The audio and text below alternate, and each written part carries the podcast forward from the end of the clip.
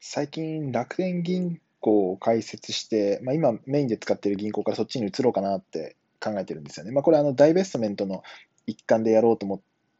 て、今その、そういう動きをしてるんですけど、その中で、えっ、と、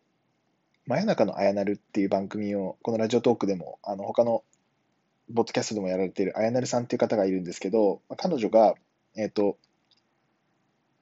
節約術っていうところで、その楽天ポイントの上手な使い方みたいなあのトークをされてるんですよね。それすごくわかりやすくて、むっちゃ勉強になって、これからまさに僕が知りたい情報だったので、すごい助かってるんですけど、なんかもっと知りたいなっていうのがあって、もうぜひ第2回、3回とかやってほしいですね。まあ、ここでリクエスト言ってかなんかわかんないんですけど、ぜひ、あの、継続的なシリーズとしてやってもらえると勉強になるんで助かります。あやなるさんお願いします。